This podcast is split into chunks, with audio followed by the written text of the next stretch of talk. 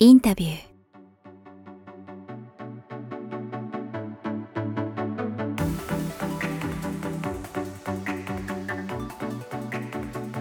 さあ、えー今日はですね、小説家で詩人の、えー田和田陽子さんに、えーインタビューをさせていただきます。田和田さんよろしくお願いします。よろしくお願いします。日本と、えードイツ、えーオンラインで結ばせていただいてるんですけども、えー差し支えなければ、田和田さんというとなんか旅をしているイメージが結構強いんですけども、今日はドイツ、ベルリンですか？はい、そうですね。あの、今、小説家でね、詩人ということでご紹介させていただいたんですけども、僕はもちろんあの小説をたくさん読ませていただいている大変もう今回光栄なんですけども、あの、個人的には実は、あの、詩も、あの、すごく好きでですね、この、まだ未来。ああ、はい持ってらっしゃる。そうなんですよ。これは、ちょっとなかなか手に入れるの大変だったんですけど、はい。買わせていただいて、もう想定もものすごく豪華で、ちょっと開けるのももったいなかったんですけど、いや、もう本というね、ジェとしての、もう本というに凝ってですね、ええこう、それ自体が、こう、もう手に取るのが楽しいような本を作ってみようということで、まあ、高校時代の友達が始めた出版社なんですけども、あ、そうなんですね。はい、そうなんですよ。それで、うんうんじっくり作ったんですよね。っていうか、まあ、彼女がほとんどで、私はじっくりに付き合っただけですけれども、やっぱね、この、オンラインの時代と言われるじゃないですか。でそれでもまあ本というのあるんだけど、まだ存在するんだけど、でもどうせね、オンラインの時代に本を作るんだったらば、こう、しっかりうん本でよかったな、みたいな本も作ってみたいなということで、その本作ってそうなんですね。これね、あの、まだお手に取ってない方いたら、ぜひね、まだ未来って、このまたタイトルも高田さんらしく、まだ未来っていうところだけで、またいろいろね、ちょっと考えさせるところがあるんですけども、一つ一つの詩でね、あの、見開きになっていて、紙も非常にいい紙を使っていて、まあ、個人的には、あの、アクセサリーの汗が大好きでですね、まあ、田和田さんらしいっていうのもちょっと初対面で恐縮ですけど、やっぱり言葉でね、こんないろんなことができるんだっていうのをすごく、あの、インスピレーションいただいて、まあ本当に今、タラさんおっしゃったように、そのインターネットの時代に、あの、まあ、言葉がいくらでも無料で無制限でテキストを簡単に発信できる時代にね、こういう現物っていう形で、またこの詩っていう形で、あの、見せていただいて、まあ、非常にすごくインスピレーションいただいたんですけども、今日はですね、あの、まあ、小説家で詩人というふうにご紹介したんですけど、やはり、まあ、直近でですね、朝日新聞でえー連載されていた、この八角漁師について、えーまあ、主に中心にですね、ちょっといろいろとお話を伺っていきたいんですけども、はい。その前にというかですね、まあ、せっかくなんでベルリンから今お届けね、あの、しているということですけど、ベルリン、まあ、これ収録しているのは、まあ、11月ちょっと前ぐらいなんですけど、今のベルリンっていうのは、気候とかってどんな感じですか？まあ、そうですね。今、いかにも11月の天気みたいなので、はい。それは曇ってて、ちょっと寒くて、雨がちらついたりして、めったに日が出ないみたいな、そんな天気ですかね。あ、そうなんですね。それこそ、この八角漁師の中ではね、当然その、ベルリンが舞台であり、田原さんが長年ね、やってらっしゃる太極拳、えーそしてそれを取り巻く、まあね、いろんな人たちが書かれててですね、ベルリンの青く晴れた空のイメージみたいなものを勝手に、あの、想像してたんです いや、でもね、それはね、はい。みんなは明るいんですよ。だから集まってね、いろんな人がこんな趣味の太極拳やってみたり、冬になってこう暗くなると特にコンサートもすごい数行われてるし、い、ろんなイベントがあって人が集まってワイワイ騒いで、仕事終わってからもね、みんないろんな店に行って集まって喋ったり笑ったりで、人間はね、明るいんですけど、意外とね、天気の暗さにこう対抗してですね、どうにか明るく冬を越そうみたいな頑張りがありましてですね。あ、そうなんですね。この冬というのが、前、ハンブルクに住んでたんですけど、ベルリンに来ると、また一歩ロシアに近づいたなという感じがして、大陸性の気候ですね。なんか、一度この重たい暗い冬というのが空にかぶさってしまうと、もう何週間もそれが動かなくて、重たい感じなんですよね。で日本の感覚で冬と言っていい季節が、まあ5、6ヶ月あって、はい。で、それが終わると突然ですね、爆発して、今までこ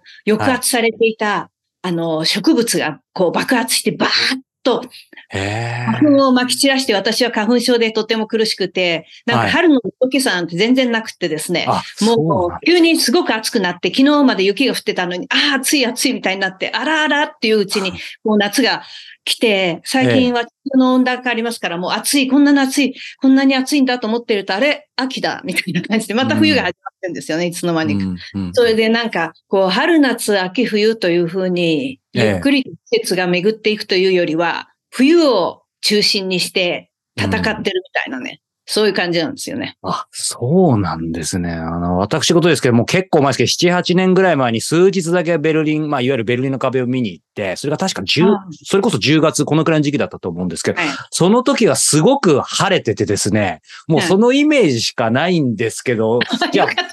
あ、はい、割とラッキーだったってことですね。そうですね。うん、よかった。でもそういうこともありますからね。うん、もうその思い出をぜひ、あの、大切に心に しまっておいてください。あ、わかりました。ありがとうございます。まあ、そんなですね、今、ベルリンのちょっとお話も伺いましたが、やはり、最初に今日伺いたいのはですね、あの、やっぱり田畑さんといえば、すみません、私が勝手にですけど、あの、今までのこのね、地球に散りばめられての三部作だったり、エクソフォニーとかも読ませていただきますけど、多和田さんご自身がやっぱり旅をね、相当されていたりとか、作品の中にも旅っていうものがかなり、あの、エッセンシャルな感じかなとすみません。勝手に、あの、そういう印象を強く抱いてるんですけど、やっぱり今回そういう意味では旅というよりも、このね、あの、白鶴亮翅は先ほども話したように、ベルリンと太極拳っていうところで、いわゆる、なぜ、まあ、長年住み続けられているベルリンを舞台に、長年やり続けてきた太極拳を取り巻く人たちを書いたのかっていう、そこを伺いたいんですけど。いや、これはね、もしかしたらやっぱりコロナがね、きっかけだったかもしれないんですよね。確かに移動が多くて、いろんなところに行って、その印象が強くて、いろんな文化のね、うん、そのことを書いたりしてたんですけれども、コロナになって急に旅ができなくなって、で、旅と旅の合間にちゃんと太極拳もやってたんですよ、ベルリンに。うん、でも、あんまり自宅にいる時がないというか、はい、その連続性があるはずの自分の定住している場所がね、について書いたことがなかったんですよね。それがまあコロナにが始まってですね、急に旅ができなくなって、はいで、そのことは私は別に、まあ苦しみはしなかったんですけども、なんか、うん、あ、面白いなと。なんか自分が住んでるとこにずっといるんだと思って、それで、あの、連載、まあ新聞の連載というのもね、初めてで、はい、で、これがまた、昔、まあ日本に住んでて、特に子供だった頃に毎朝新聞が来て、で、いつも同じ家にいて、その新聞を毎朝取って読むみたいな、もちろん夏休みに出かけたりもするけど、せいぜい数日ですよね。はいそれ以外はもうずっと家にいて、毎日新聞が来るみたいな、こういう定住生活はいいなと思って、それで、なんか自分の定住生活を、こう、書いてみたんですけれども、で、書いてみたいなと思って、割とね、例外的な作品なんですよね。私の中でおっしゃった通りだから。それで自分がいつも休んでるところとか、いつもやっている太極拳の話書きたいなと思ったんですけど、うん、でもね、実はベルリンという街は、人が定住している、するような街じゃなくて、もっとドイツの中でもニーダーザク選手とかね、ずっともう何世代にもわたって同じ人が、同じ家族がこう同じ家に、また同じ場所に住んでいるみたいなね。そういう土地なんですけど、ベルリンはもう人が、人の移動が歴史の上でものすごく多い街で、めったにベルリンでおじいさんもベルリンに生まれたとかいう人と会わないんですよね。ほとんどがもうどっかから来て、自分がどっかから来たか、はい、親がどっかから来たか、うん、親が来たんでも珍しいかもしれないぐらいに、はい、絶えず移動してて、もうロシアの方から人がたくさんね、東ヨーロッパから入ってきたという歴史もあるし、はい、それからもっと昔の時代だったら、こう、フランスでね、フランスカトリックの国ですから、プロテスタントの人たちがこう迫害されて、たくさんこうベルリンにこう移ってきて、歴史上。まあ、タクシーの運転手の話だからやってにならないけど、ベルリン、はい、ベルリン人の5分の1はフランス人の血が流れてるって言ってました。それでもうなんか常に混ざって、混ざっていた街なんですよね。はい、で、この小説を読んでいただいてもわかるように、やっぱり、かつて今のポーランド領に住んでいた、で、戦後戻ってきたドイツ人とか、それから今自分が移民でこう来てるフィリピンの人とかね、いろんな人出てくるんですけども、やっぱり移動の街にだから移動の街に定住するみたいな小説なんですよね。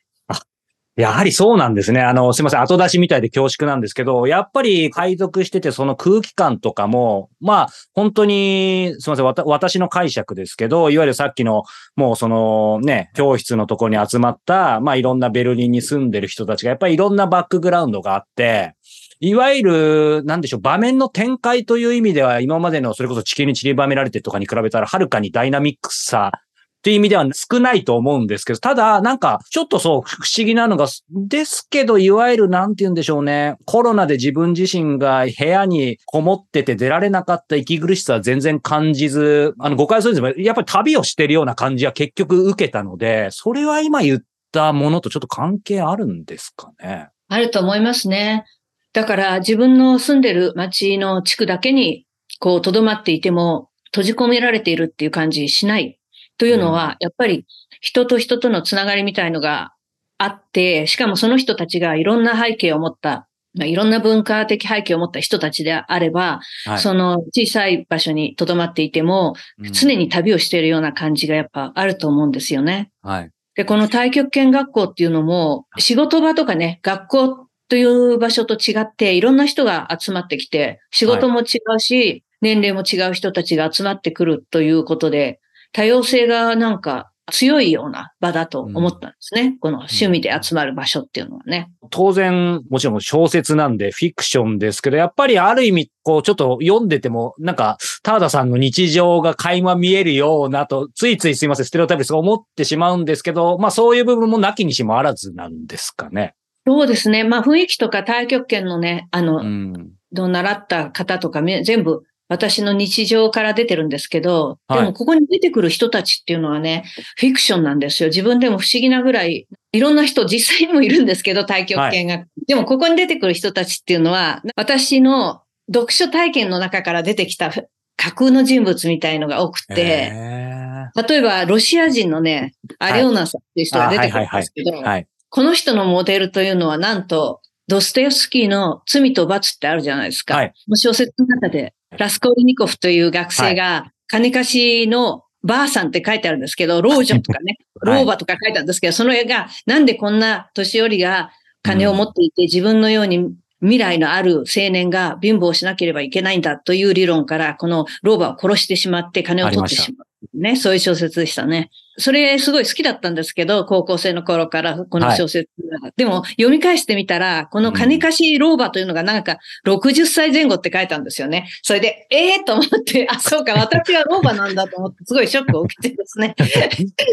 いやいや、でも、太極拳学校ね、通ってきてる人も、もちろん60代、70代の人もえいて、全然老婆という感じではないのでえ。、うん。もちろんもっと若い人もいるけど、でも違和感ないというかね、70代でも全然普通にこう太極拳やってるので、特にこのスポーツのまあいいところでもありますけどね。はい。だから、あ、そうか、じゃあもうこれ、ロバとか言わせない、なんか、すごい突っ張ったロシア人の女性を出そうと思ってね、作った人物なんですよね。そうなんですね。まあ、その彼女もそうですけど、僕個人的にはあの、ベッカーさんがね、結構好きなの、あはいはいクレアにクッキー進めるシーンとかも、すごく好きだったんですけど、ベッカーさんもね、重要なの。ベッカーさんはね、はい。どっから出てきたかというと、グリム童話のヘンゼルとグレーテルってあるじゃないですか。やっぱりそうなんですね。そうなんですよ。そこでなんか子供がね、あの、うん親に捨てられて森の中に、で、魔女が、あ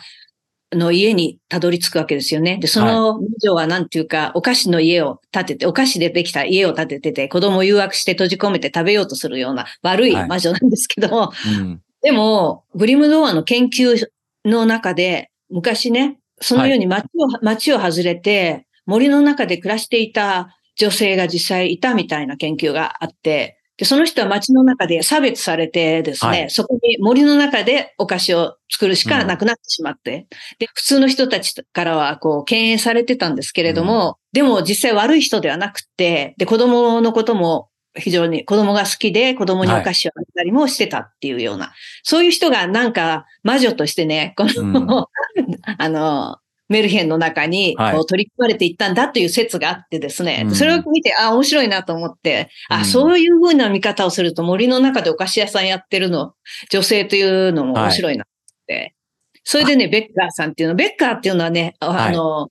パン屋さんとかね、まあお菓子も売ってる、焼いたものを売るはい。人っていう職業の名前でもあるんですけど、よくドイツにある感じで、そうなんですよ。そっからベッカーさんで。そうなんです。まあそういう意味では何でしょう今そのベッカーさんとその前のね、あの、ドストエフスキーのじゃないですけど、なんか言い方がいいかわかんなくて、いいわゆるね、今までのそういう作品では魔女扱いされて、ある意味虐げられた人たちをこの八角漁師の中ではちょっとなんか癒してる感じがしますよね。そうですね。女性がこう、年を取っていく時に、非常に、なんていうか、社会からこう、はみ出してしまうというか、まあ、はみ出しはしないで、ギリギリ留まっていても、社会の片隅にこう、押しやられてしまって、いや、あなたはもう、重要性ないんだと、あなたは面白くないんだと、なんかこう言われて、やっぱり生きていくわけですよね。はい、その女性たちに、ちょっと舞台に上がってもらってですね、いろいろ面白い、この舞台を展開してもらおうかという考えもあったんですね。いつも、えー、インタビューをご視聴いただいてありがとうございます。えー、この度スタートしたメンバーシップでは、えー、各界のトップランナーから戦争体験者に至るまで2000人以上にインタビューしてきた僕が、えー、国内外の取材、えそして旅の中で、え見つけた人生をアップデートするコンテンツをお届けしていきたいと思います。えここでしか聞けない特別インタビューや秘蔵トークにもアクセスしていただけます。え随時これは面白い、これはいいんじゃないかっていうコンテンツも、えアップデートしていきますので、えそちらも含めてどうか今後の展開を楽しみにしていただけたらと思います。えなお、えいただいた、え皆様からのメンバーシップのこの会費はですね、インタビューシリーズの制作費だったり国内外のインタビューに伴う交通費宿泊費その他、えー、取材の諸々の活動経費に使わせていただきたいと思っています、えー、最後になぜ、えー、僕が無料で、えインタビューを配信し続けるのか少しだけお話しさせてください。この一番の理由はですね僕自身が、え人の話によってうつや幾度の困難から救われてきたからです、えそして何より、え国内外のたくさんの視聴者の方からこれまで人生が変わりました、え前に進む勇気をもらいました。救われましたという声をいただき続けてきたからに他なりませんこの声は、え世界が、まコロナ禍に見舞われた2020年頃から、え一層増えたように思います。えこれは本当に、えありがたいことです。えただ、同時に、えそれだけ、え心身ともに疲弊したり、不安を抱えたりしている方が増えていることに他ならない、まあ、その裏返しであると僕は強く感じています。え正直に言えば、各僕自身も15年以上前に起業して以来、え最大のピンチと言っても過言ではない時期を、えこの数年送り続けてきました。でもこんな時だからこそ、守りに入ることなく、インスピレーションと学びに溢れる、まだ見ぬインタビューを、え送り続けることが、えインタビュアーとしての、自分の使命なのではないかと強く感じています。え世界がますます混迷を極め、先の見えない時代だからこそ、え僕はインタビューの力を信じています。えこれまでのようにトップランナーや戦争体験者の方への取材はもちろん、今後は僕たちと同じ姿勢の人、普通の人の声に耳を傾けたり、えややもすると内向きになってしまう今こそ、海外でのインタビューに力を入れていきたいと思っています。えそして彼らの一つ一つの声を音声や映像だけでなく、え本としてもしっかりと残していきたい。そう考えています。えそんな思いに共感してくださる方が、えこのメンバーシップの一員になってくださったら、これほど心強く、そして嬉しいことはありません。えぜひメンバーシップの方でも、え皆様とお目にお耳にかかれるのを楽しみにしています。え以上、早川洋平でした。